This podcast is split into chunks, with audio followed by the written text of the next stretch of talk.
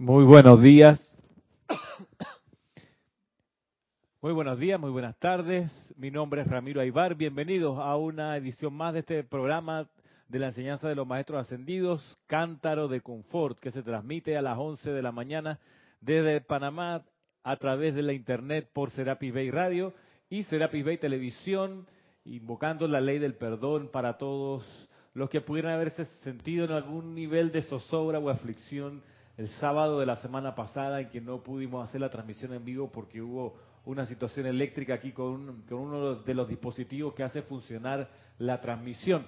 Parece, parece sencillo cuando uno hace play en su teléfono o en su computadora y ve la clase, pues no muchas veces no está consciente que detrás de, de ese play y detrás de que la cuestión funcione hay bastante, bastante artefactos, bastante manos que realizan esto de la comunicación instantánea o casi instantánea a lo largo y ancho del planeta. Cuestión que los señores Ballard en los años 30 apenas vislumbraban, pero, pero pedían a todo pulmón por una radio que pudiese transmitir de manera permanente la enseñanza de los maestros.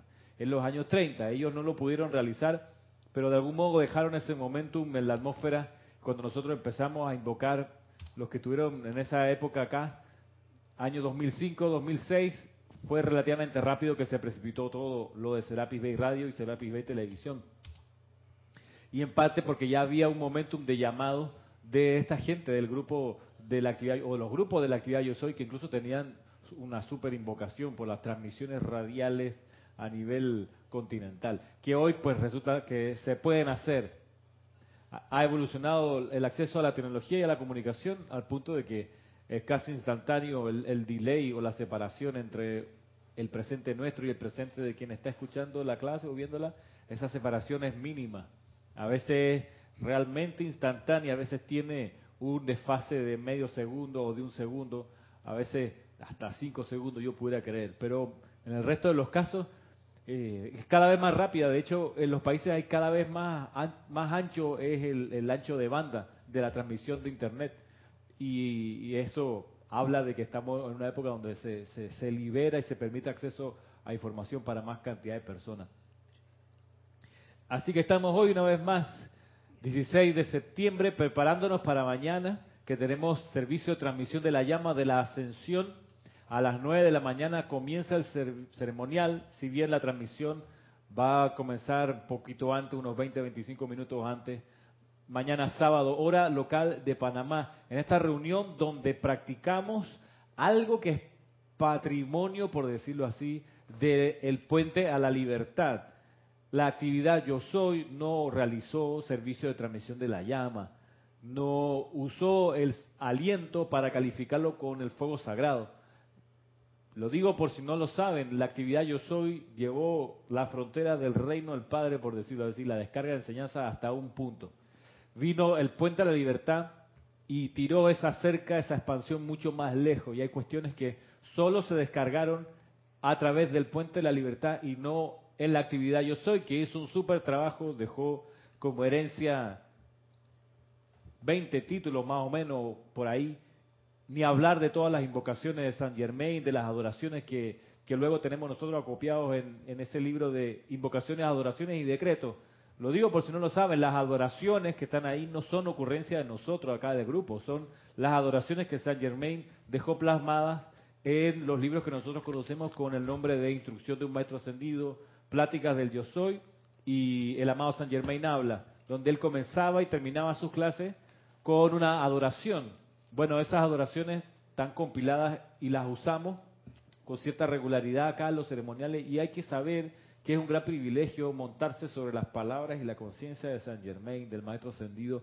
Cuando uno hace esas adoraciones, está haciendo, está volviendo a energizar algo que el Maestro Ascendido descargó. Y eso es un gran privilegio, por una parte, y creo que incluso sirve para estudiarlo, para leer esa adoración como un texto de estudio de la ley, de, y de, porque esas adoraciones son la conciencia de San Germain cuando él le da gracias a la divinidad. Imagínate, aprender a dar gracias como lo hace un maestro ascendido. Eso está allí, es una gran herencia de la actividad yo soy, como otras cosas y elementos y artefactos o, prácticas que los maestros ahí descargaron. sin embargo, amanece la situación de la Segunda Guerra Mundial, ocurre las detonaciones nucleares sobre las ciudades de Japón, viene la Guerra Fría y en esos momentos, en esos años turbulentos de la mitad del siglo pasado, la jerarquía espiritual a través del Maestro Ascendido del Moria consiguen una dispensación que es la dispensación del Puente de la Libertad. Y a través del Puente de la Libertad meten la mano o dan su energía, sabemos, el Mahachohan y otra serie de, maestros ascendidos y seres de luz. ¿Qué cuestiones propias tiene el Puente de la Libertad que no tiene la actividad Yo Soy? Quizás es bueno saberlo por si alguien alguna vez te pregunta. ¿Qué cuestiones tiene el Puente de la Libertad que no se descargaron en la actividad Yo Soy? Por ejemplo, voy a decir algunas a ver si ustedes reconocen otras. Algo que solo está en el Puente de la Libertad es el uso calificado con fuego sagrado del aliento a través de la respiración rítmica. Eso es descargado a partir del puente a la libertad, que funcionó desde 1952 hasta 1961, siendo que la actividad Yo Soy funcionó desde 1930 a 1939. Si se dan cuenta, hay nueve años en cada una de las dos dispensaciones. ¿Qué saben ustedes, qué recuerdan que solo es patrimonio o solo fue descargado a través de la, la actividad del puente de la libertad? Además de lo del santo aliento y el fuego sagrado. Lo que acabas de mencionar de la transmisión de la llama. La transmisión de la llama.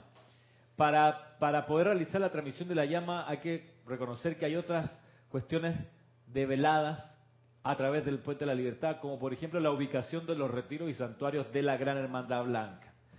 En la actividad Yo Soy, sí se develaron ciertos focos y retiros, como el Royal Teton sobre todo, como la Cueva de Luz en India, y algo se habló de algún templo, de algún, más bien eran como focos particulares en, Francia, en la India, eh, y ni hablar de Mouchasta. Pero con lujo de detalles se describieron las actividades, la forma, las dimensiones de estos dos lugares. Se, menciona que hay un foco de luz en los Andes, se menciona en la actividad Yo Soy, pero es en el Puente de la Libertad que se dice, sí, en los Andes hay un foco y es el de los dioses Merú, con la llama de la iluminación, etcétera. Que el foco femenino de la Tierra, donde entra el rayo rosa. Entonces, junto con la actividad de la transmisión de la llama, hay que saber que eso significa la combinación de la develación de la respiración rítmica calificada con el fuego sagrado por un lado y la ubicación de los retiros, de muchos más retiros de los que se dieron a conocer en la actividad Yo Soy. ¿Qué otras cuestiones más sabemos que solo se dieron en el Puente de la Libertad? ¿Qué dicen ustedes? ¿Qué recuerdan? O sea, ahí está amarrado la transmisión de la llama con la ubicación de los retiros, porque la ubicación de los retiros también era eh, parte del patrimonio del, puente, de la Libertad. Irían tres ahora mismo, hasta ahora, ¿no? Ajá, y junto con la ubicación de los retiros, que obviamente es uno... Eh, el jerarca de cada retiro. El jerarca de cada, cada uno de los retiros. ¿Qué más? ¿Qué más a propósito de eso se tiene que develar? El, el, el fuego sagrado o la virtud o cualidad divina del retiro en específico. Muy bien, eso mismo que no se dio a conocer a través de, por ejemplo, en, el, en la actividad Yo Soy se hablaba de la llama violeta, la llama violeta. En, la, en el Puente de la Libertad se habla de la llama violeta de purificación del arcángel Zadkiel en su templo arriba de Cuba, la llama violeta de liberación del maestro ascendido San Germain en el templo de, los Cárpatos entre Rumania y Hungría, la llama violeta de misericordia y compasión, que vendría siendo ya una tercera calificación distinguible de la llama violeta de Lady Kuan Yin y el templo sobre Beijing. También habla de la llama violeta de la transmutación, la llama violeta consumidora. Está también la cualidad del ritmo, que también es del, del fuego del séptimo rayo, que es lo que descarga el Elohim Arturus. Bueno, creo que eso simplifica como la, vida de, y el conocimiento del estudiante porque está explicando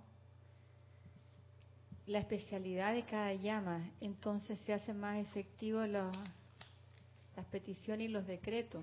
Pero exactamente, muy bien. Mira que a propósito de lo que tú dices, en, la actividad Yo Soy se habló y se, se describió lo de el poder del tres veces tres, que en el Puente de la Libertad no se menciona, pero se, se, se tiene como caudal de lo que se dio previamente. Pero miren, ahí está un poco, ah, nos sirve todo esto para entender el objetivo que tenía detrás el Mahachohan y los Chohanes. Al darnos a conocer 20, ya les digo cuántas cualidades distintas del fuego sagrado, 23 cualidades distintas del fuego sagrado, al darnos a conocer sus colores, sus llaves tonales, lo que hace su vibración, al darnos a conocer lo que nos están diciendo es, aquí está el contenido para que ustedes sean sacerdotes del fuego sagrado, no solo estudiantes de la luz. Que ahí pueden tener la especialidad. Exacto, buscando una especialidad en la calificación de la energía. Sí, bueno, eso me parece fabuloso porque eh, acelera y es más efectivo el, la invocación para la, la, situación que se esté viviendo, ¿no? Entonces, como vamos como más directo. Exacto, muy bien. Dermatólogo al grano. Exacto. Al grano, no así un volado así a lo que, el, boxeo cuando hablan del matajobo, que ese puñetazo así a, a lo loco, a ver a que le pego. No, no, aquí es la precisión del, del cirujano lo que se requiere. Entonces estamos hablando de un afinamiento de la conciencia de los estudiantes que se permite a través del puente de la libertad. ¿Perdón? ¿Qué más? No, nada, está bien, No sé si, yo creo, todo esto va amarrado, pero no sé si podría considerarse como un patrimonio eh, adicional al puente de la libertad, que sería los periodos en que los retiros están abiertos. Sí, si bien lo que, lo que va unido con eso es que luego de que ya no hay conocimiento de cuál es el orden de los retiros, de cuál se abre uno después del otro, porque no siempre se abrieron en la misma secuencia. Sí saber que hay algunos que siempre se abren en la misma temporada, en el mismo mes, que es, ya sabemos, junio y diciembre, Royal Teton, noviembre, Chambala, y resurrección en la época de Semana Santa. Que en el puente la que que en la actividad Yo Soy se, se, habla así en la actividad Yo Soy de las, se le, conoce como las siete semanas trascendentales, que los señores Ballard decían, hey, hay que reunirse con más frecuencia, con más, más cantidad de gente, desde la, el Día de Acción de Gracias, la última semana de noviembre, hasta la segunda semana de enero. Yo hablaba de las siete semanas trascendentales del año. Eh, pero es en el Puente de la Libertad en que se nos dice, esas semanas son así porque ocurre la entrega de la cosecha en Champala, porque ocurre la reunión del Tribunal Kármico de fin de año, se elevan las peticiones, se dan las dispensaciones, y en ese periodo está la purificación masiva del karma creado destructivamente, pero sin intención, sin dolo. Y así, hay una diversificación una profundización, un mayor detalle en el puente de la libertad, que es la actividad yo soy en estas cosas. En, el, en, la actividad Yo Soy se habla y se enseña acerca del relámpago azul de amor divino. En la actividad Yo Soy. En el Puente de la Libertad se devela la actividad del círculo cósmico y espada de llama azul, que es la actividad cooperativa de la señora Astrea con el arcángel Miguel. Bueno, creo que, que los estudiantes estamos teniendo más más herramientas. Yo lo veo como un médico, alguien que estudia medicina, antiguamente era medicina general. Y el médico sabía de todo, pero en el fondo no, no sabía profundamente. Entonces podría demorar mucho más en curar una enfermedad que ahora, que todos los médicos son médicos, o sea, pero además de ser médico, tiene determinada especialidad. Entonces, creo que ahora tenemos menos excusa para no, no manejar la energía. Porque tenemos más conocimiento. Más conocimiento y con, ello más responsabilidad, porque Exacto. podemos, o sea, tenemos más conocimiento de la mano, por ende tenemos más responsabilidad. Sí. Además, la, lo que tú hablabas de la tecnología, de la radio y todo eso, ahora eh, también hay mucho más herramientas que ya no, no vale la excusa de que yo no, no voy físicamente a la clase, no puedo por A, B o por C razón, no es un impedimento para adquirir ese conocimiento y estar presente aunque físicamente no estés.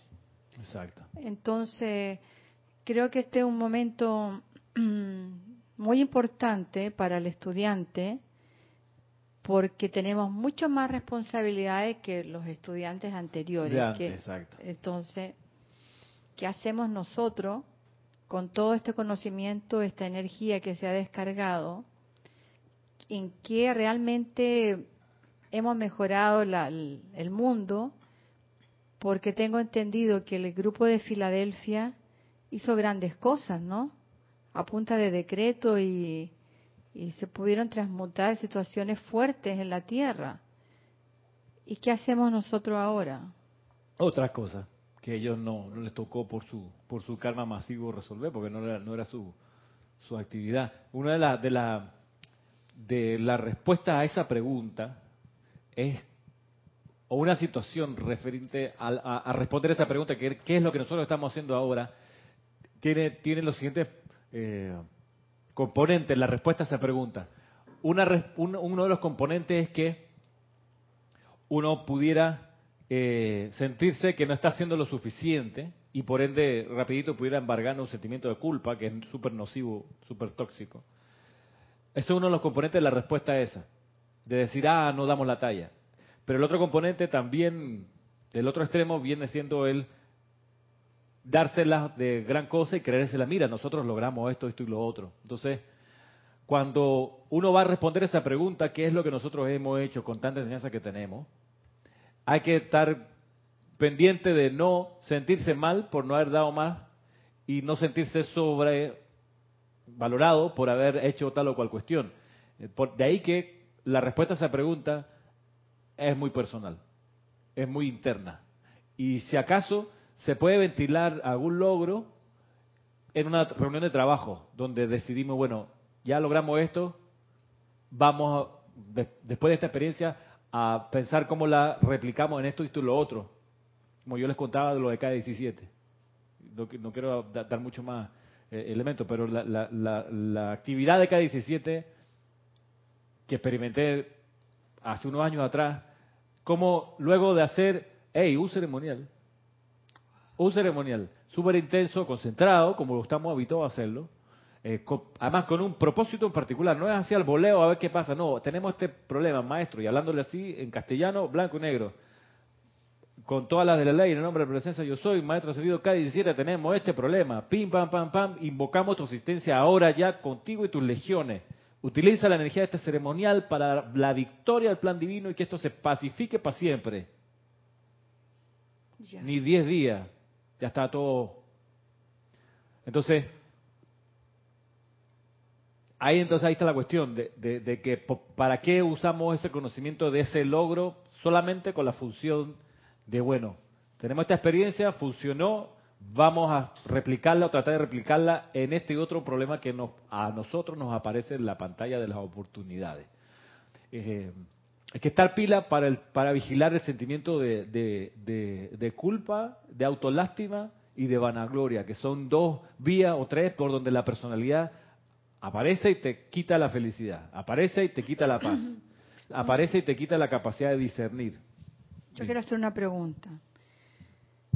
Una señal de que, de que el estudiante de la luz está en el camino correcto es que ya, ya no tenga situaciones que lo molesten en su mundo, ¿verdad? Que no tenga, o sea, que lo resuelva todo, porque se requiere de, tiempo para poder servir a la hermandad. O sea, y, y, ese tiempo significa tener todas las necesidades cubiertas, porque tiene que estar 100% en el aquí y en el ahora cuando esté, esté haciendo el servicio, invocando, viviendo, etcétera.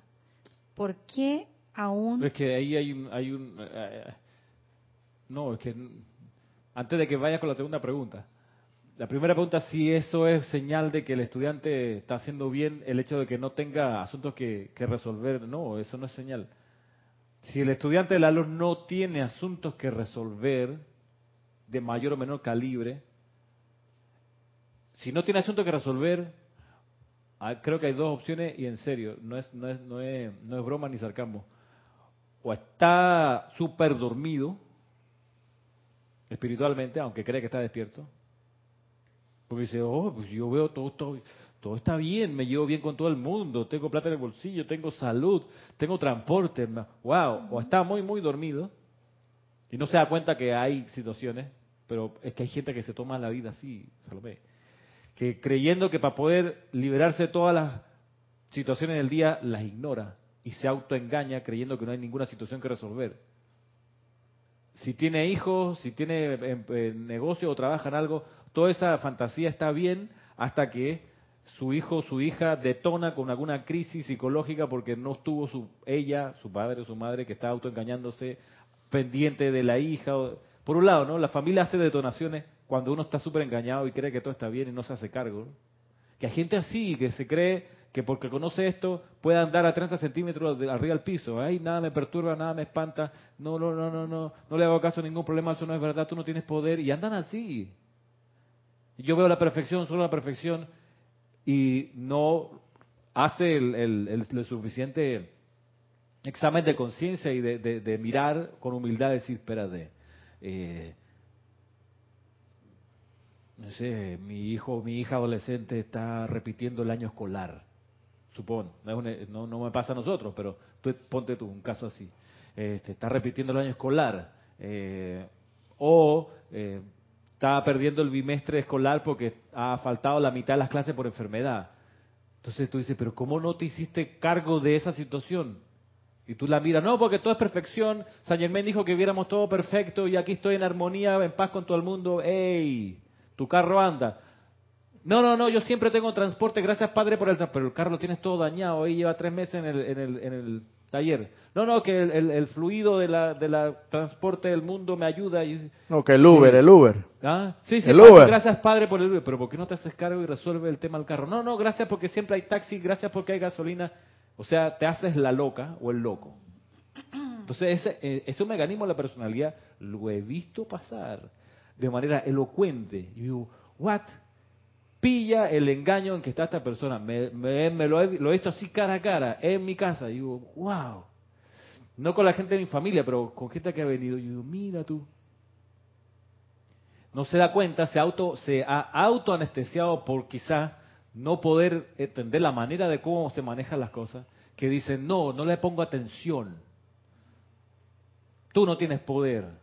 Y espérate, sí tienes que poner atención y sí tienes que resolverlo. Es parte de tu tarea, de tu escuela aquí. Entonces, si el estudiante de la luz no tiene situaciones que resolver o está muy dormido y cree que él es la última pomada del universo y todo es como Jesús. Jesús no tenía problemas que resolver. Jesús de Nazaret, claro que tenía problemas que resolver. Serios y graves problemas que resolver. Gente enferma que se le acercaba, que los sanara. Discípulos los cuales alimentarle con enseñanza serio problema político en el que se metió con el Sanedrín de los rabinos de esa época, que hicieron la, la confabulación para que los romanos tomaran carta en el asunto y lo crucificaran. Dime si eso no es un problema. Y mientras ocurre la crucifixión, mantenerse sereno sin odiar a los que lo estaban masacrando. Entonces, igual el señor Gautama, él estuvo 40 años después de lograr la iluminación enseñando lo que conoció de la enseñanza. Él pudo haber dicho, ya llegué al nirvana, baba, no me jodan. Seguiré flotando 30 centímetros del piso y cuando venga gente con sus problemas que quieren saber cómo salir del dolor y de la, de la reencarnación, yo les voy a decir nada más, mira para adentro. Tú no tienes poder. Dios te bendice. Y yo flotando en mi atmósfera de incienso, nadie me moleste. Pues ya logré el nirvana. Súper egoísta. Haciéndose el loco de los problemas del mundo. Y, si, por, si esto no fuera poco, si, si esto no fuese poco como, como argumento y explicación, a mí me, estremece cuando veo un discurso del señor eh, Kusumi que dice, cada dolor de la tierra atraviesa mi corazón y lo siento como nada. Y me lleva a buscar ayuda a los cielos, a la jerarquía, para ayudarle a la, a la naturaleza a salir de su aflicción. Pues dice, dice él, el señor Kusumi, yo logré mi, mi iluminación, mi despertar espiritual en un bosque, en la naturaleza, estoy vinculadísimo con la tierra. Entonces cuando ella sufre o experimenta un dolor, eso me atraviesa el corazón. Y entonces, porque él pudo haber dicho, no, ya soy maestro ascendido. Ustedes allá vean cómo hacen, pero yo aquí feliz, tú sabes, con mis amigos de todo el día, con la gente que trabajo, mis compañeros de oficina, son los chojanes, los rayos. Mira qué gente más chévere. Y sus chelas dedicados. Y cualquier vaina hablo y pregunto con el, el, arcángel Jofiel. Mira tú.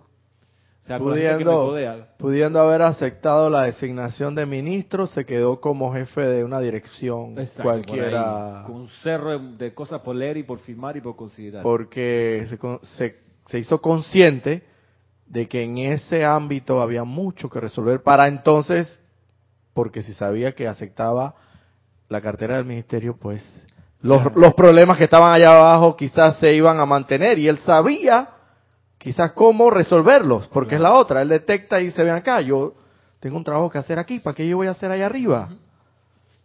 Y así podemos meter en esta consideración así, los primeros minutos de la clase, a cuánto maestro ascendido se nos ocurra.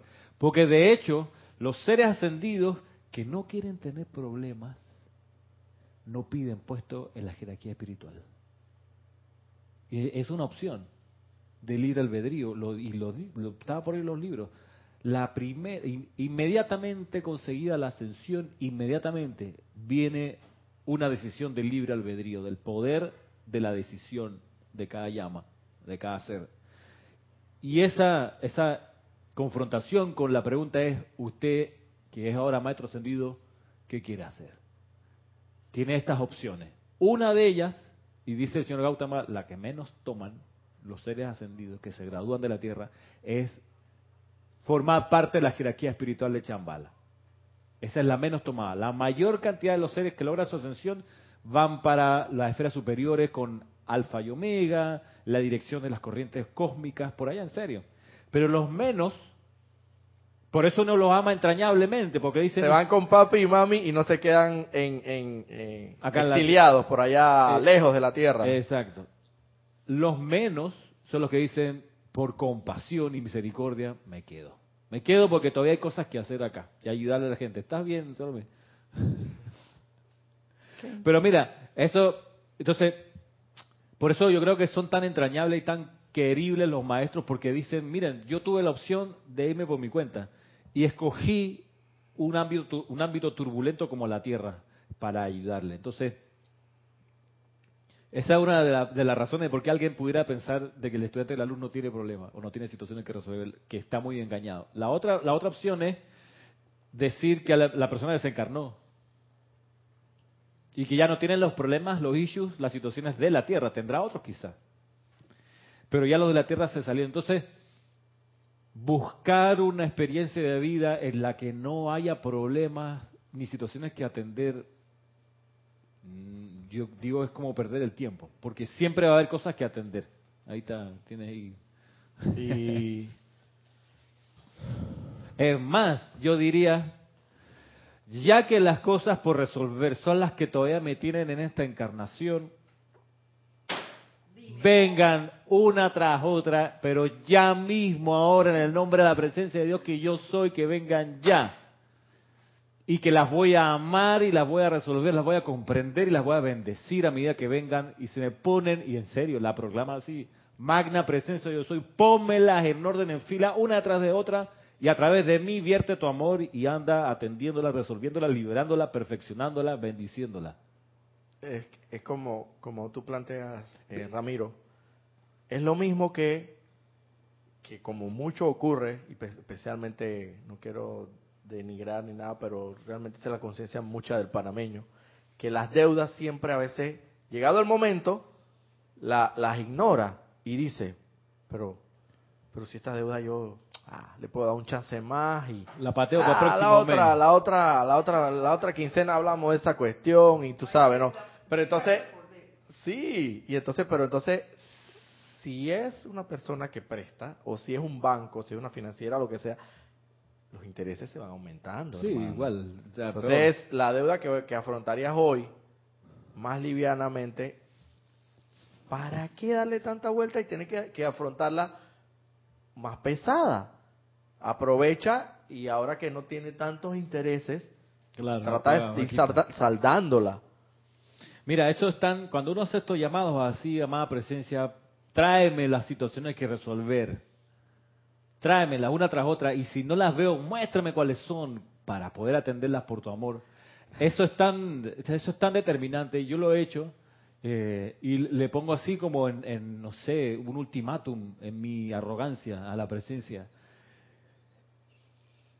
Venía el, hace un mes que recuerdan que era la semana de la Feria del Libro, que coincidió con que el domingo, último día de la Feria del Libro, también era el servicio de transmisión de la llama de la ascensión, que era el último de los 12 meses de una meta autoimpuesta. ¿okay? Además, ni siquiera los maestros vinieron a decir, no, tienen que sostenerlo por 12 meses, eso no ocurrió. Y dijimos, vamos a tener el honor de cumplir nuestra palabra y de llevar 12 meses sin interrupción todos los domingos, etcétera Los domingos, el segundo domingo, domingo después del 15 de cada mes yo me sentía la muerte ese día, sábado en la tarde, salí de, a la una de la tarde de mi turno de Atlapa, o a las dos, yo, yo no sé, abrí la puerta saliendo de Atlapa y sentí como que me cayó un, equipo de fútbol americano encima, me sentía aplastado, estampilla, enfermo, me daba una gripe, llegué acá a la casa, me tiré a morir físicamente por, por una cosa rarísima que sentía. Entonces yo decía, bueno, me va a dar una gripe, será. Pero en estas condiciones no voy a poder ir mañana y no, y no puede ser. Sé qué hice, me acordé resolverlo arriba y abajo. Abajo, si es gripe, yo sé, mi, mi costumbre fue así y me enseñaron en Chile así, cuando hay una gripe, lo que hay que hacer es abrigarse y ponerse horizontal acostado con frazadas, me puse unas toallas, me tomé unos té calientes, dije, porque la fiebre hay que subirla para matar la, la intoxicación que genera, que es la gripe. ¿Ah? El virus. El virus. En vez de meterme debajo de la ducha, refrescarme, no, no, no, es abrígate, acalórate, suda la fiebre, ese es el concepto. Así que bueno, así voy a hacer, me tomo mi té, me acuesto a sudarla y en un momento que ya no me sentía bien, porque a las 5 de la tarde yo, yo tengo que sentirme bien, yo no puedo, mañana no voy a faltar, no voy a faltar. Y dije, magna presencia yo soy, si no quieres que vaya mañana, me vas a tener que sacar de la encarnación. La única manera, pero yo mañana voy a ir al ceremonial. Si no quieres que vaya, sácame ya de la encarnación. Así, en esos términos. Y me levanté bien, despejado. En serio. No, y qué gripe se fumó, se disolvió. Digo, no descansé totalmente porque el cuerpo igual estaba siendo como estremecido y purificado, lo que sea. Pero cuando uno le habla así a la vida, a la presencia de Dios y se pone en serio, yo lo he hecho, no lo hago todos los días porque tampoco así rofiar a la presencia a cada rato, ¿no? Porque entonces te pierdes la seriedad, porque cada día amenaza con que quiere desencarnar, no sé qué. No, no, lo voy a usar. lo voy a usar para casos puntuales y este creo que valía la pena. Otra vez años atrás también me pasó y dije, oye, me cruzaste las ecuaciones de manera tal que no veo por dónde salir. O sea, si no se resuelve ya ahora, en este momento, y me muestra la manera de resolverlo, ¿para qué seguir la encarnación? Sácame de aquí. Y así en todo, cada uno de los casos se ha ido, se, ha resuelto, todavía estoy encarnado, ¿sí, no? no, me estoy no me lo estoy imaginando. Esa es la rendición que veíamos hace un ratito del discurso de Serapis ah. para lograr, la paz. ¿Cuál es la, la la moneda de pago para conseguir la paz, ¿con qué tú la compras? Con la rendición incondicional de la personalidad al ser superior. O sea, incondicional. Incondicional. No es que sí, sí, no, no, entregas todas tus armas. ¿Sabe qué? Me rindo. Y ocurre, se disuelve el dolor, que veíamos que la, la falta de paz genera dolor de mente o de cuerpo. ¿Qué otro, y para cerrar el capítulo, el asunto de la, qué otras, qué otras eh, descargas o artículos de enseñanza espiritual que solo se dieron a través del puente de la libertad? Pues ya hemos dicho los retiros y las ubicaciones precisas de por lo menos 10 sitios focos de luz de los maestros ascendidos, por un lado. Por otro lado, la cualidad del fuego sagrado de al menos 23. La llama, los colores, las vibraciones, los jerarcas, transmisión de la llama, santo aliento, círculo cósmico y espada de llama azul. ¿Qué otras cosas más usted recuerda o sabe? no sé si voy a, voy ahora sí te voy a ser sincero, voy a tirar a ver si a ver si pego eh, los nombres y los cargos de en la jerarquía espiritual. Exacto, en, en, la actividad yo soy no se menciona la palabra Chohan por ningún lado.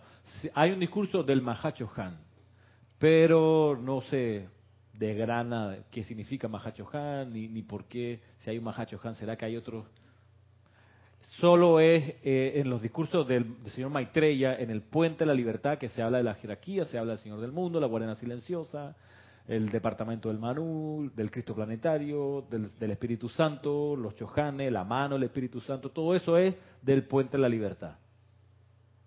Los cargos.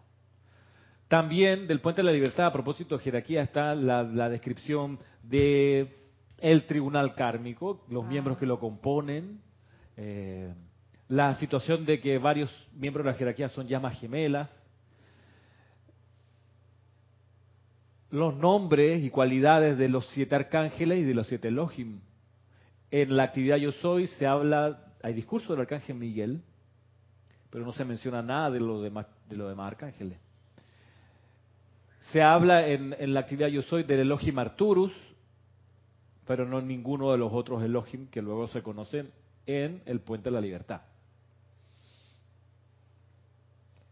yo pienso, Ramiro, que como bien indicaba mi, hermana, mi hermana aquí presente, eh, si bien los doctores en, en, aquella época no estaban, estudiaban medicina general, pero es que tampoco habían, quizás esos doctores, muchos soñaron con una operación de, corazón abierto, o un bypass, o un marcapaso. Quizás en su mente pudieron haberlo imaginado, pero no había ni las herramientas ni los instrumentos ni la entonces la conciencia de la actividad yo soy era obviamente para eso que se descargó en su momento. Y precisamente lo que se vino después era para otra conciencia. Eso en cuanto a, una u otra actividad en cuanto a, a, que si qué estamos haciendo en este momento a mí me parece muy buen ejemplo precisamente lo que tú has mencionado el momentum acopiado por, por los señores eh, Ballard y, su grupo, donde vislumbraron una, la transmisión ininterrumpida de, la enseñanza. Que en su momento ellos dijeron, ven acá, pero todo esto que hicimos, ¿dónde quedó? Bueno, aquí, en el presente, dio frutos para precisamente no solamente transmitir por radio, sino, sino con la tecnología, no solamente por radio, sino con la tecnología que obviamente no había en ese tiempo de Internet, en vivo prácticamente casi que instantáneamente viendo la película ahí de, de, cada una de las, de las clases eh, con la enseñanza. Entonces, sí estoy seguro que lo que estamos haciendo y, a mediano, yo sé que a mediano plazo, ni siquiera a largo plazo, a, inmediato plazo en, en, algunas ocasiones, mediano plazo y otras en su momento, la, la, sabiduría divina lo sabrás cuando se descarguen, eh, estamos creando un momentum para, para lo que para lo que tenga que venir. Claro, y es ahí donde nos toca, los Valar quizás no tenían esa conciencia, porque no, no, tenían chance de cómo, pero nosotros sí tenemos, podemos entender la necesidad de que la enseñanza que recibimos nosotros le llegue a la siguiente generación. Eso es crucial. No es que los, los discursos de la actividad yo soy no se hayan seguido sosteniendo, claro que sí, ellos tienen su grupo, sus reuniones. Del I Am Activity en distintos lugares del mundo. Pero a nosotros aquí que hemos podido tener el tablero completo con todos los discursos, con cada uno de los detalles, nos, nos, nos ha de poder nacer en algún momento la conciencia de que cada uno debe poder lograr que la generación que hoy está saliendo de los, está empezando sus su 20 años de edad, puedan conocer la enseñanza de los maestros ascendidos. Es que miren, el cambio en, en en ciencia se habla del cambio epistemológico, cuando la, cuando la, cuando la ciencia cambia radicalmente de visión. La ciencia es dura, física, química, biología. Hacen un cambio epistemológico, eh, quiere decir que ellos cambian totalmente de visión para ver todo desde, desde otro ángulo. Por ejemplo, un cambio epistemológico fue cuando realizaron los científicos que existía la ley de gravedad con Newton. O sea, antes veían el mundo de una manera. Pero Newton puso una frontera. ¿Sabe qué? Existe la ley de gravedad, que tiene esta velocidad y tiene estas leyes adicionales a la ley de gravedad. Eso significó un cambio epistemológico. Nunca más la ciencia fue igual.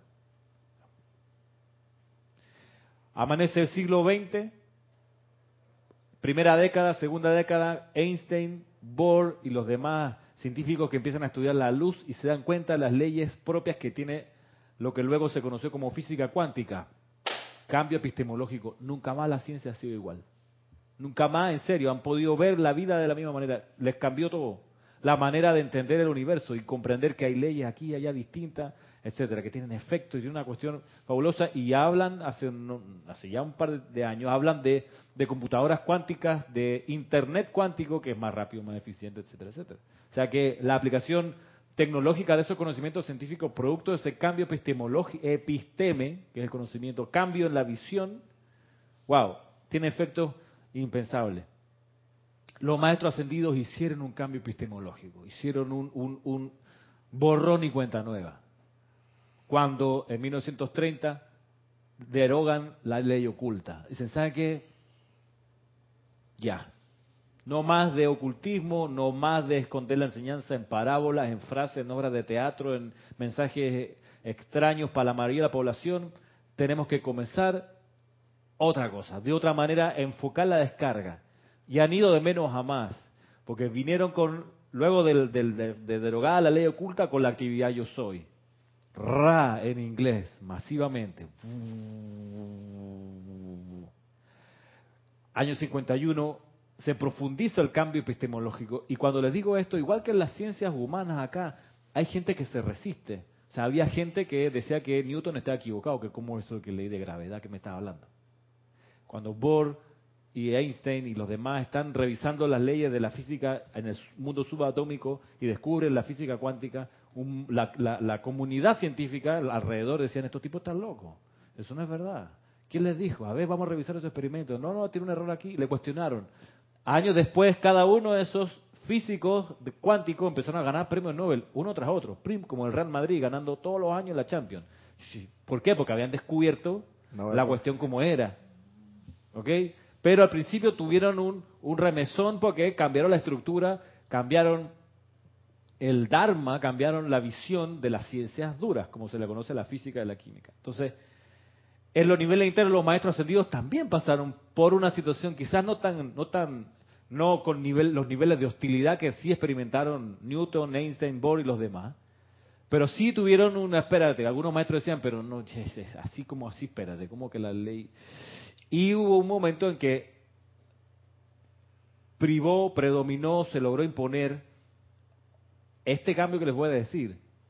Y es que en vez de por radiación los maestros esperar que los estudiantes y discípulos de mérito llegasen por su cuenta a los retiros y conociesen la enseñanza de su boca y sentado a los pies de ellos en los retiros, en vez de hacer ese recorrido así de peregrinaje de seres de inferior conciencia a lo de mayor conciencia, que, y lo, lo, programa, lo dice el, el Mahacho Han en los boletines, ellos dijeron, nosotros ahora vamos a la humanidad, a esos estudiantes que tienden la mano, nosotros nos descargamos con todas nuestras legiones hacia esos estudiantes.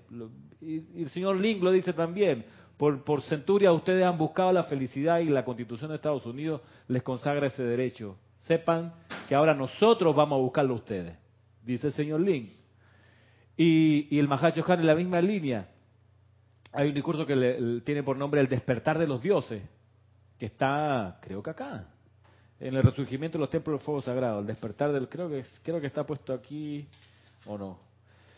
Se podría comparar con que llegara un momento determinado, claro, una comparación bien, bien absurda de repente, pero en la actualidad los policías persiguen a los ladrones, pero llega un momento que el ladrón dice, ve acá, ya no vas a tener que perseguirme, yo me entrego a las autoridades. Claro. Ah, puedo conceder esa analogía, sí, sí. Claro, que la, visión es distinta. De hecho, mira, hay gente que ha hecho ese cambio. Hubo un, noruego, eh, de, y perdón por el paréntesis, pero hubo un, noruego guardacostas de la policía de costera de X lugar en Noruega, que él cometió una falta, salió sin cumplir algún reglamento, no sé qué, y cuando regresó a puerto se entregó. ¿Pero qué pasó? No, que salí mal, hice mal los protocolos, este, y, esto que hice corresponde a esta sanción, no sé si arresto de fin de semana o multa, por no sé qué, aplíquemela por favor porque me, metí la pata, hermano. Wow. Castígueme.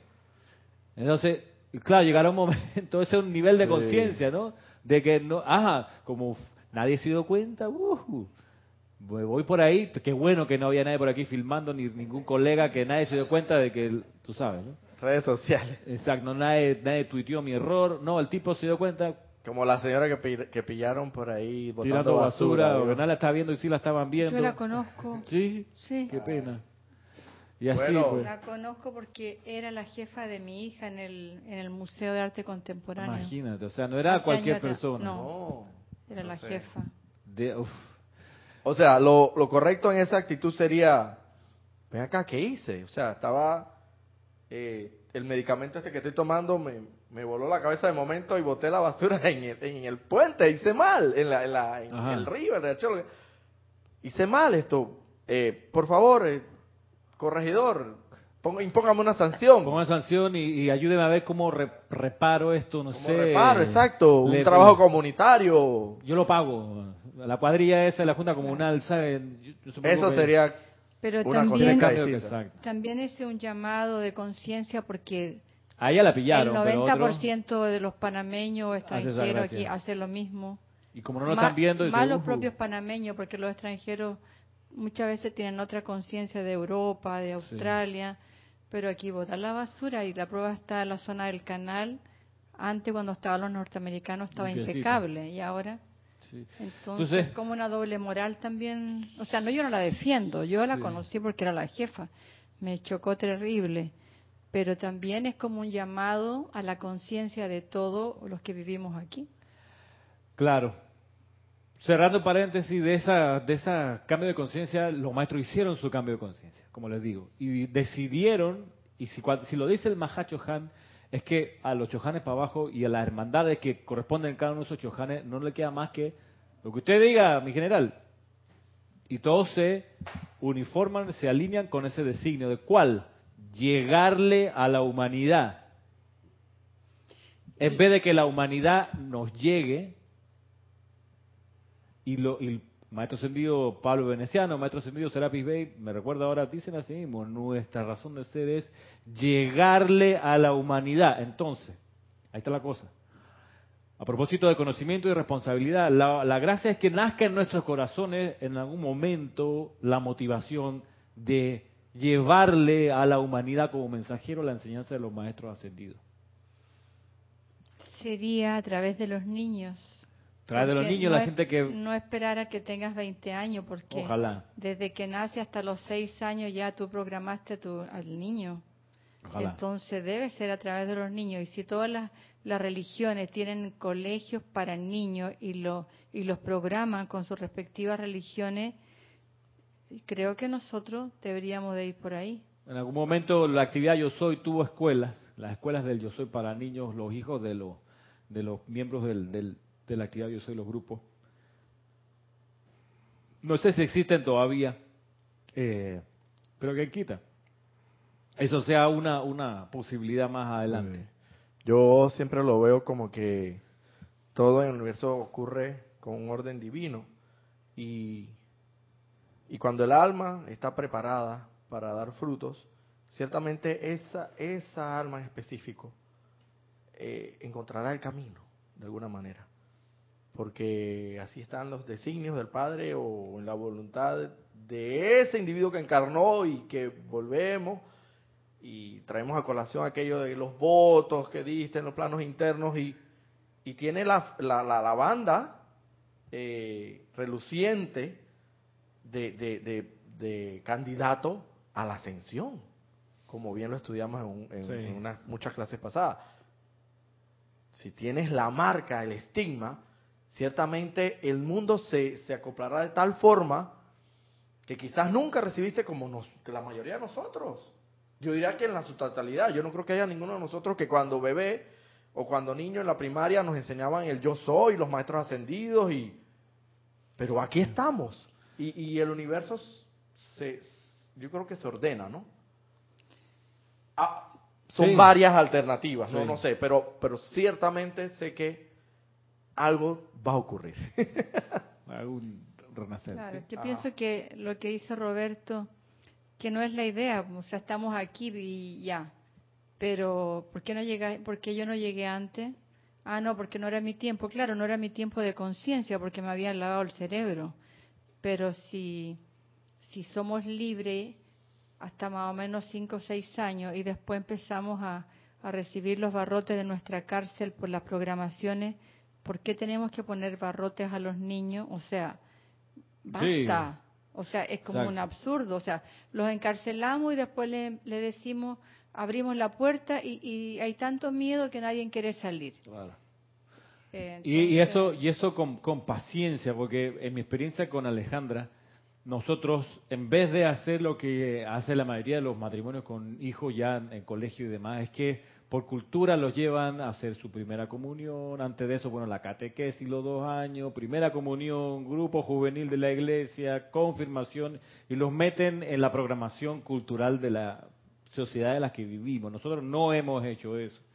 Por otro lado, hemos sido, creo, normales en el sentido que explicarle y no, no siempre explicarle, sino nada más hacerlo, que la bendición de los alimentos. A veces estamos hablando con Gisela de la cocina, sí que el maestro tal dijo no, que la jerarquía acá, y Alejandra ahí escuchando mientras hace alguna cosa de la, de la cocina ella, o sea, la hemos, la, la, la hemos expuesto sin obligar al conocimiento de los maestros ascendidos.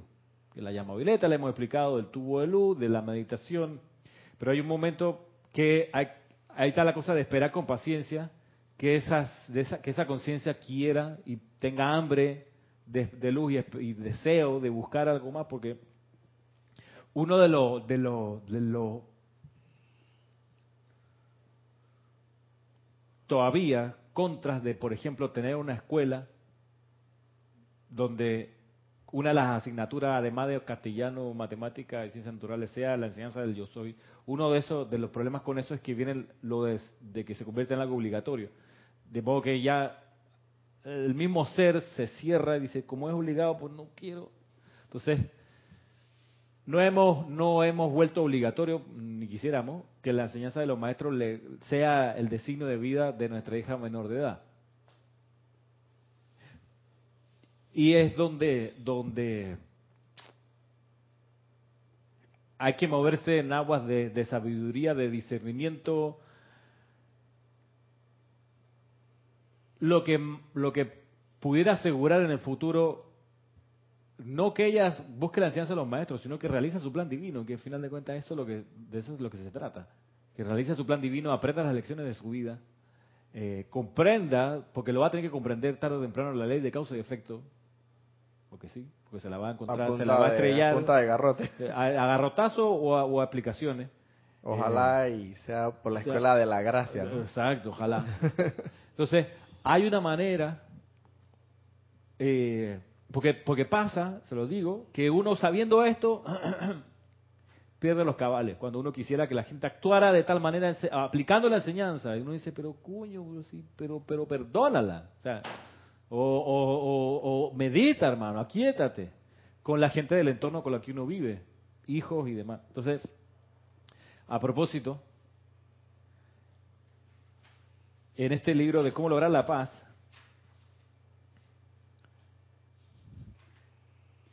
yo tenía pensado justo la clase que seguía, el extracto uno de la Madre María, a propósito de, de, problemas, de situaciones, de aplicación de la enseñanza y de la paz. Todo esto unido aquí en este gran preámbulo que lleva 55 minutos. No, todavía tenía algo que opinar, pero no te voy a interrumpir. Yo también. Yo también. Bueno, miren lo que dice la Madre María. Como bien saben, la paz no es una cualidad negativa. Sabemos que negativo, negativa es la taza que tengo aquí, porque recibe. La paz no es algo que no es una vibración receptiva. Expansiva. Exacto, es expansiva. Mm. Dice la Madre María, la paz no consiste en rendir su postura por el derecho. O sea, una persona en paz no es una persona sumisa. Y que para no hacer guerra, pasa por arriba mío. No, eso no es, me dejo someter, me humillo. No, no. No es eso. La paz dice paz al precio que sea, dice la Madre María. Paz al precio que sea no es paz del todo. Es meramente una pacificación momentánea. Eso, eso.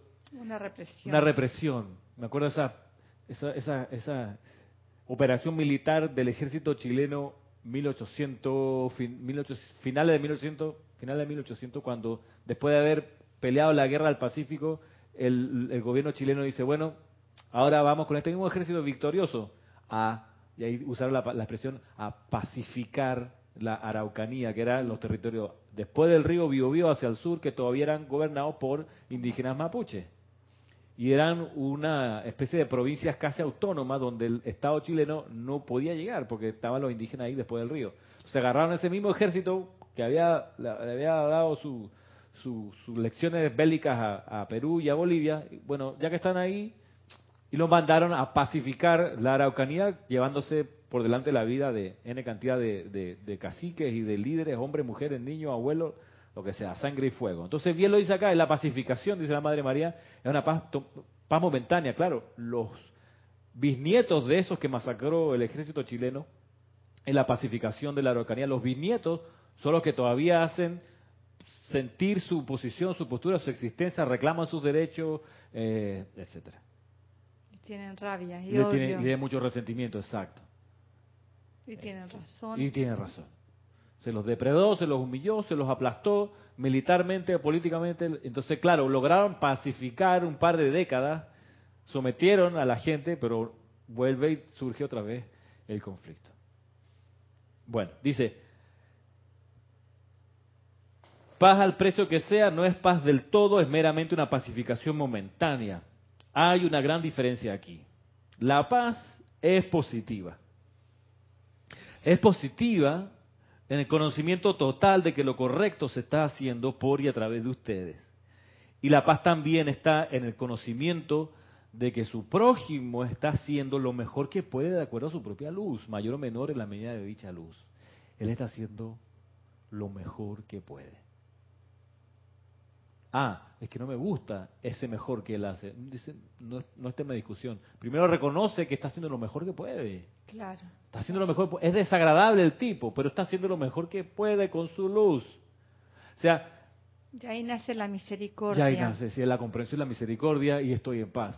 O sea, claro, los que, si tú tienes un psicópata, un sociópata, un tipo que tiene en su esencia todavía mucho ruido y él hace daño porque le gusta, tenemos un problema psiquiátrico, tenemos un problema penal, tenemos otra cosa. Pero en el 90% de los casos, la gente desagradable con la que uno se encuentra, es, esa gente está haciendo lo mejor que puede con su luz, con lo poco que tiene, o mucho que tiene, está haciendo lo mejor que puede. Eso es una consideración que hace la Madre María para que recordemos. Y miren lo, último que, que, dice ya para, para ir terminando.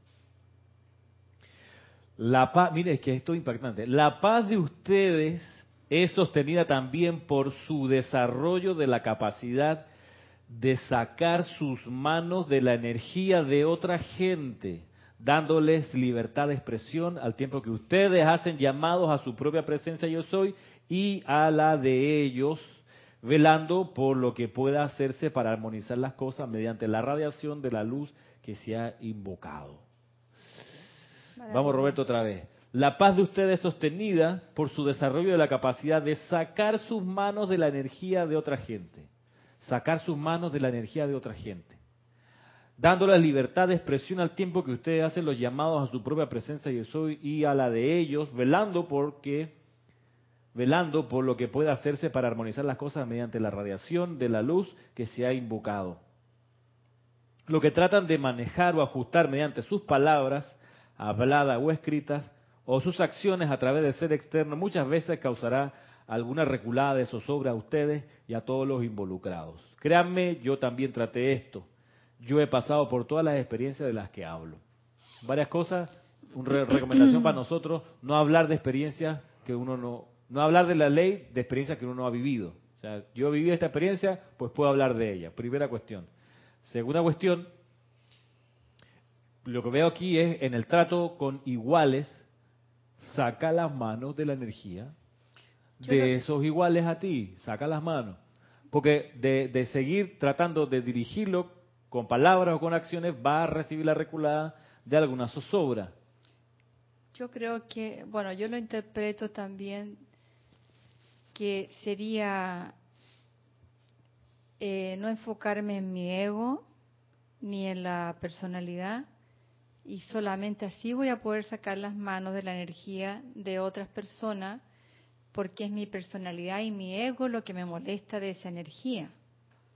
Y lo digo por mi propia experiencia. Entonces eso me provoca sufrimiento porque quiero que las cosas no sean así y en el fondo es rebeldía porque no estoy aceptando que ese ser humano al que yo tanto amo está dando lo mejor de sí desde su conciencia. Pero es la parte humana la que te provoca meter las manos en esa energía, estés consciente de ello o no. Exacto. Y ahí viene lo que hemos considerado tantas veces, a excepción de que la persona te pida ayuda y pida que tú la dirijas, con esa excepción, no metas las manos en la vida de los otros. Si te piden ayuda, por ejemplo, los, los hijos cuando uno, cuando están en los niveles internos antes de encarnar, piden que uno sea el papá y piden que la otra sea la mamá. No son, no, no son asignados, ya tú te vas con ellos, no. Esa alma, ese ser, pide ese par de padres para que esos padres en sus años de crecimiento los formen, metan la mano. Porque a diferencia de los restos miembros del reino de la naturaleza, los seres humanos nacemos incompletos. Nacemos sin saber caminar, sin saber hablar, sin saber comer, sin saber pensar ni nada. Los caballos nacen y al ratito están corriendo por ahí. El ser humano nace y toma un tiempo, varios meses. Y eso por distintas razones que se han estudiado, incluso de la anatomía del cuerpo de la madre al dar a luz, las caderas, etcétera. Hay toda una consideración que el bebé tiene que salir porque ya no cabe en el vientre. Entonces, nace incompleto o nace sin terminar. No nace hablando, no nace caminando. Y por eso sí requiere adultos, adultos a los que él les pidió, guíeme en mis años de formación, de infancia, adolescencia. Guíeme. Ahí sí necesito un, jardinero que me vaya podando las malezas para poder crecer frondoso como árbol que quiero ser dice de una u otra manera el ser antes de encarnar. Eso mismo dice uno a los maestros cuando uno le pide ayuda al maestro. Camina la tierra a través de mí, cuando tú le dices al maestro, o enséñame a pensar como tú piensas. Llévame a tu retiro para ayudarte a ti. Ahí entonces el maestro tiene luz verde para meter su mano. Y tú le dices, gracias maestro por meter tu mano, por purificar mi conciencia, por enseñarme cómo tú, cómo tú haces las cosas. Si uno no hace esa solicitud, obviamente, no puede esperar ni recibir de buen grado que alguien trate de meter sus manos dentro de uno, porque ¿por qué? ¿Tú quién te crees? Entonces, ahí estaría la distinción, bien lo dice la Madre María, en los casos donde eh, que uno quiere sostener la paz con los prójimos, estar consciente de no tirar manotazos para tratar de dirigirlo. Saca las manos de la energía de otra gente, dándole a ellos libertad de expresión al tiempo que usted hace los llamados a su propia presencia yo soy, porque ahí está la cosa. No, yo no me meto. Ya, pero está haciendo los llamados. Ah, había que hacer llamados. Sí, hay que hacer llamados. A tu presencia y a la presencia de esa persona, ahí sí no te estás metiendo. Estás haciendo llamados, es lo que te toca por ley. No es que me hago loco, como les decía al principio. Esa gente que no, que anda a 30 centímetros del suelo, todo es armonía, todo está perfecto, me llevo bien con todo el mundo, le caigo bien a todos, todos me caen bien, siempre hay abundancia y, en realidad está la mitad del huracán y todo cayéndose a pedazos. Entonces, no te engañes. Y entonces, pon los pies en la tierra, esa persona necesita ayuda, tú tienes la ayuda, ¿cuál? Hazlos llamados a su presencia yo soy esa persona estaría como en el epicentro del huracán, que se supone que dice que ese, ese lugar es el más tranquilo del huracán, pero apenas te mueves un, unos centímetros a un lado, te lleva a la tormenta, hermano. las cuestiones están a los lados, pero una cosa así diría yo. Ramiro, y, y aún así, eso está bien invocar a la presencia yo soy en uno y en las otras personas, pero aún así lo debemos hacer sin, sin condicionar a la presencia yo soy, porque a veces la queremos condicionar y que, ay, yo estoy invocando la presencia, yo soy esta persona para que se vuelva de la forma que yo quiero. Claro. Sin ideas preconcebidas. Cierto. Que se haga la voluntad de Dios en aquella persona. Y es más, o sea, por ahí San Germain, magna presencia yo soy en esa corriente de vida, asume el mando y el control, produce tu perfección, mantén tu dominio. Y entonces la manera en que ese control se va a asumir y cómo se va a mantener ese dominio, ya la presencia yo soy en ese ser lo verá como lo hace de acuerdo a su karma, a su dharma, a su situación. Pero eso, eso, sí, eso sí nos toca. O sea, dice, saque las manos de esas personas, no le esté dando indicaciones, ni sugiriendo, ni, ni regañando, ni nada, pero sí haz el llamado arriba, que asuma el mando y control de ese ser. Porque pasa algo, y eso lo hemos conversado otras veces, cuando uno conoce esto y usa la llama violeta y se despierta y se expande la llama dorada en el corazón, uno ve mejor. Es verdad, se despeja la vista y uno capta mejor y se vuelve más sensible a lo bueno, lo malo y lo feo. Eso es así. Bien lo decía el Mahacho Han, mucha gente al conocer las consecuencias de la enseñanza de los maestros ascendidos en su vida huyen de espanto y dicen, no, no me quiero meter ahí y los entiendo. Pero cuando uno decide enfrentar la ley, conocerla y vivirla, te das cuenta que efectivamente tu cuerpo mental, tu llama dorada en el corazón, se expande y ves, ves mejor.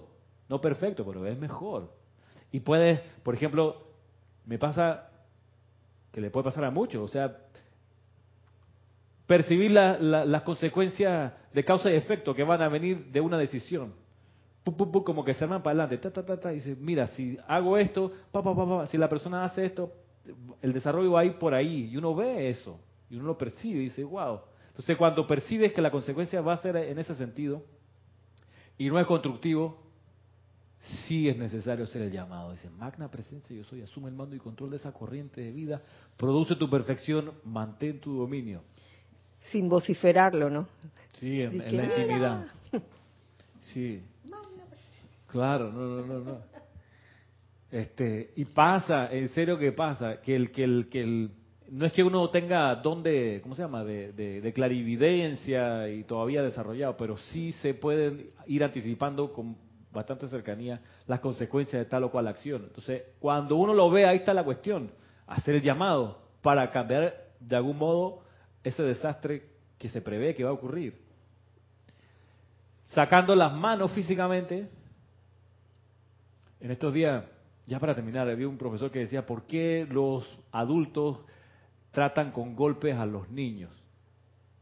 Entonces, una de las respuestas fue, bueno, profesor, si es, para educarlo, pues, para que no, Entonces él decía, pero ¿por qué el vainazo? Una expresión panameña, ¿no? ¿Por qué, el coscorrón? ¿Por qué el chancletazo? ¿Por qué el correazo? ¿Por qué el rejo? Para, le un corazón. Y, la respuesta es porque el adulto cree y lo hace porque sabe que el niño no le va a contestar con otro golpe. Sea, es un ejercicio de cobardía del adulto. Cuando le metes un coscorrón, lo agarra, lo mechonea, porque sabe que es un niño, no te va a contestar. Pero eso no, claro, tú estamos hablando del, del ejemplo de, meterle un golpe a un ser humano.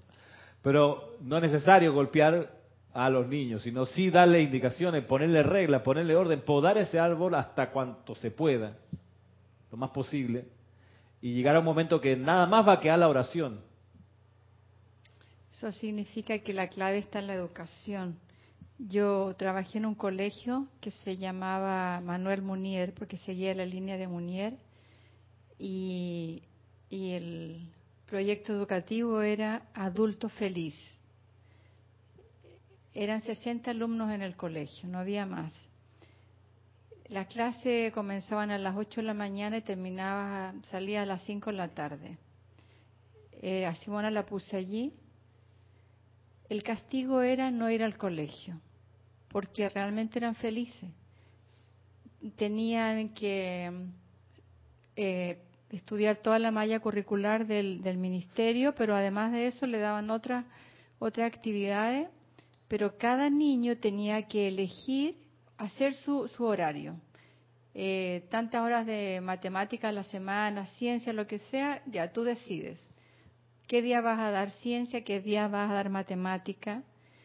Eh, y los niños se responsabilizaban. No había uniforme, podían pintarse la cara las niñas, podían pintarse el cabello, podían ir como se les daba la gana y nadie iba con la cara pintada ni con el cabello pintado. Eran seres libres y comían ahí, tenían una hora de recreo, hacían casitas en los árboles, eran felices, pero el sistema no, Luego la, la efluvia social la que... No lo permitió, no, al final tuvo que cerrar porque no había suficiente recursos porque eran 60 alumnos y los miraban raro. Eh, bueno, entonces... Sí. Qué pena. Pero, la clave, la, para mí la clave es esa, tener un, un colegio metafísico, vamos a tener adultos felices y no vamos a ser irresponsables. Entonces... Sí. Habrá que energizar esa idea en la medida de, las necesidades y las capacidades que podamos tener. Eh, mientras tanto, y, tengo que ya ir cerrando la clase, mientras tanto, eh, consideremos esta recomendación de la Madre María para sostener la paz. Desarrollar la capacidad de sacar sus manos de la energía de otra gente dándoles libertad de expresión al tiempo que ustedes hacen los llamados a su propia presencia yo soy y a la de ellos. Es muy importante, a su propia presencia yo soy también, claro. porque uno podría pensar que no, él es el que está. No, claro. Y, uno tampoco es infalible. Y uno puede que esté viendo mal y uno y uno no comprende en realidad lo que, la persona sí está bien y uno es el que está equivocado. Entonces, por eso, para evitar, para curarnos en salud, primero tu propia presencia yo soy, después la presencia de esa corriente de vida pequeñito. Cuando una persona así, tú sabes que, no sé, lo detectas, eh, sabes que quizás no está muy correcta en sus actuaciones y tú tienes la intención, la buena intención, entre comillas, de cambiarla. O no cambiarla, sencillamente tú quisieras que actuara distinto, ¿no? Y esa persona te pide ayuda, como bien hemos comentado, eh, solamente cuando te piden el auxilio, la ayuda, es que tú respondes a ese llamado. Pero yo pienso que hay algunas personas, por lo menos me ha pasado a mí, que te piden la ayuda, pero de una manera como por curiosidad, como para saber dónde tú estás metido. Ey, ven acá, pero claro, ¿y, por, qué, ¿y por qué tú y por qué tú no me llevas a ese templo que tú hablas, que no sé qué, o para ver, para ver si aprendo, no sé qué, o, o tal cual cosa, no, o, o, regálame uno de esos libros, esos, eh, pero pero en el fondo tú detectas la que musiquita de que no es sí exacto y yo creo que tú sabes a lo que me estoy refiriendo la, la, situación. Ahí, tú vas a la verdad le dice mira tú quieres ir aquí está la dirección puedes llegar por tus medios eh, quieres un libro mira aquí está cuesta cuatro dólares. Si quieres llévate el más barato soluciones divinas este tengo una pregunta mira ya tenemos clases todos los días ya hay instructores que te pueden responder. Pero y aún así Ramiro si si no sé, hay algo que te dice en ti que, que ni siquiera, no sé, que, que esa persona tiene verdaderamente esa, esa curiosidad como malintencionada. Y, y no sé si yo le estaría haciendo un bien dándole la dirección o regalándole un libro, porque en el fondo tú sabes que lo que quiere es saber realmente dónde tú estás metido. Le estaba comentando causalmente a, a Salomé que la foto que me tomaste eh, y que yo puse en el estado sale el bendito señor Gautama. Y eso no es por casualidad, eso es por causalidad. Y yo sé que mucha gente va a pensar, ah, pero es, budista. Ah, mira cómo se rapó No, hombre, no, si ya sé qué es lo que... Ya, amén, claro que sí. Realmente sí somos budistas, sí lo somos. Nosotros seguimos a la enseñanza del Señor del mundo, el Señor bendito Señor Gautama, el doble autosendero, el galimino del medio. O sea, somos budistas, sí. Pero me causa mucha gracia que mucha gente me da la impresión, porque sale ahí al ladito, ahí al ladito el, el Buda. Y bueno, no sé, mucha gente se irá. Y ahí, pues ahí está lanzado, como quieran tomarlo, a ver qué. Muchos lo tomarán, no sé, sencillamente por algo ocurrió así. Y no tu, y la foto no fue acá más de la acá, sino que ahí al lado del señor Gautama. Veremos. Pues, contestando de mi, de mi conciencia lo que dice Roberto, yo creo que si alguien te pide venir, bueno, ¿cuál es el problema con que venga si su intención no es la de la del conocimiento? Bueno, lo discernirá porque Roberto me contó que él llegó aquí porque le estaba enamorado de una chica y no le interesaba la enseñanza. Claro. Pero aquí no está la novia. y aprender está otras él. cosas, ¿no? Entonces, o sea, Ah. ¿qué te importa a ti? Sí, la a lo mejor sí intención? viene y se, y se Ah, ilumina, le pega el campanazo. ¿Por qué llegaste aquí? ¿Viniste a buscar la iluminación? No, no, No. viniste a buscar la iluminación. No, más oscurito mejor. o sea. Ah, claro, entonces, es eso. Sí. ¿Quién quita que la bola pica y tú no sabes que la persona en verdad despierta al, al, al- Claro, al asomarse por acá? Entonces, la recomendación es, como dices tú, Sí, o sea, sí, en serio. Ah, la semillita ahí, mira, a ver. Si te interesa, esta es la dirección, puedes llegar. Yo estoy yendo los sábados. Tú si sabes quieres, vamos acaso, juntos, tú pero sabes Claro, que yo no soy instructora, no tengo Tú- por qué ver no allá. te puedo explicar, Claro. pero alguien sí allá te puede y atender. tú sabes al caso eh, en específico al que estoy refiriendo. Sí, exacto. Ahí tú, tú, lo, tú lo mires, tú lo mides y lo miras en tu momento. Eh, y ya. Y dejar, o sea, no soltar el llamado a la presencia yo soy de uno y de esa persona. No- eso sí, no soltarlo. ¿Tú quieres que te diga algo rapidito que le dije a, a- rapidito, dando una acotación? Que le dije a Salomé también, que ahora el último pregón que me tienes, me, me ve por ahí y me dice, disque siervo. Disque siervo. Disque siervo. Exacto, menos que. Eres un farsante. Claro. O sea, En fin, Bueno. la efluvia tiene, tiene bastante ingenio para, para tratar. me, a me bajó de chamán a disque siervo. Claro. Pero también Llegará un momento puede- que, que cuando, como ha pasado muchas veces, que la gente termina por respetar, ya no se mete, dice, bueno, ah, y cambian de tema. Ni siquiera ya le da la energía para... En la medida que uno se moleste, ya esa inteligencia destructiva dice, ya sé por dónde entrarle para quitarle la paz, para estremecerlo. Entonces, uno se, se prepara, aquietándose, transmutando y pidiendo que la presencia de soy se manifieste en esas personas todo el tiempo. Algo está ocurriendo, Ramiro. ¿Verdad? Hay Algo está Es que ocurriendo. algo tiene que ocurrir. O sea, No, verdad, hay- en serio. sí, lo estoy viendo. sí, lo estoy no, viendo. no hay modo que, que la respuesta se demore en llegar.